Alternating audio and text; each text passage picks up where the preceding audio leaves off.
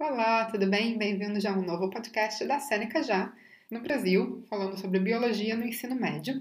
A gente falou sobre os monossacarídeos na última vez e agora a gente vai falar sobre os oligosacarídeos e polissacarídeos. Então vamos lá. Os oligosacarídeos são os que são constituídos por de 2 a 10 monossacarídeos unidos.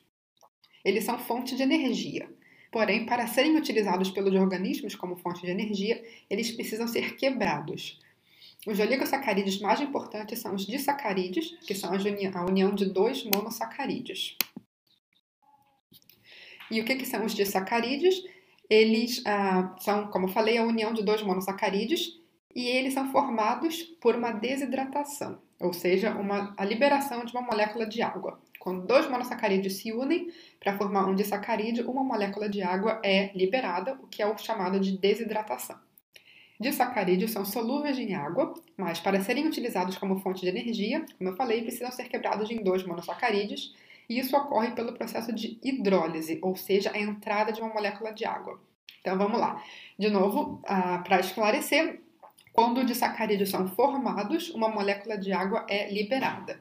Para os disacarídeos ser quebrados em monossacarídeos, uma molécula de água precisa entrar, e é o processo de hidrólise.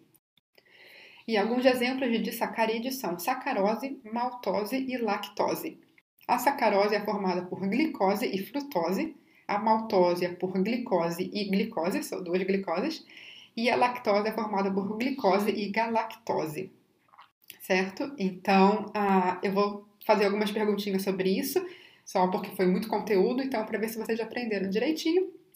Quais os produtos da hidrólise da sacarose? Ou seja, se a gente quebrar a sacarose, em monossacarídeos, o que, que a gente tem? Resposta é glicose e frutose. Então, juntando glicose com frutose, a gente tem sacarose. Certo. E uh, falando sobre polissacarídeos agora, são as macromoléculas, ou seja, grandes moléculas, formadas por muitos monossacarídeos.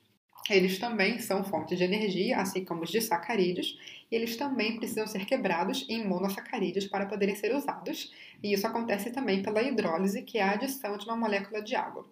Porém, os polissacarídeos, diferentemente dos disacarídeos, eles são insolúveis em água.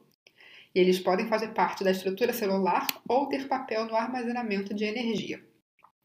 Dentre os polissacarídeos estruturais, ou seja, que são parte da estrutura da célula, Alguns exemplos são a celulose e a quitina. A celulose é parte da parede celular das células vegetais e a quitina é parte da parede celular de fungos e também é encontrada no exoesqueleto de artrópodes. Sobre os polissacarídeos energéticos, a gente pode falar que eles funcionam como reserva de energia para as células. E alguns exemplos importantes são o amido, que é a reserva energética de protistas de plantas, e o glicogênio, que é reserva energética de animais de fungos. Então, eu falei que eu ia ficar relembrando a formação de disacarídeos. Então, vamos lá. Se a gente juntar uma galactose com uma glicose, a gente tem opções: maltose, frutose ou lactose. Resposta correta é lactose. E quais são os dois tipos de polissacarídeos que a gente tem?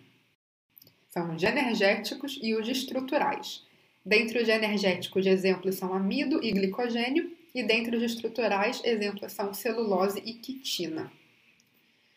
E o que, que acontece se a gente juntar duas glicoses? A gente forma maltose, lactose ou frutose.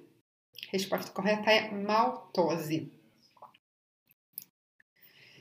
Ah, só para terminar, então, última perguntinha. Alguns exemplos de polissacarídeos. Vocês conseguem me dar quatro exemplos de polissacarídeos? Seria amido, glicogênio, celulose e quitina. E é isso, eu vou parar por aqui. Espero que vocês tenham gostado. Até o próximo episódio, quando a gente vai falar sobre lipídios. Então, a gente terminou carboidratos, vamos falar sobre lipídios. Até mais!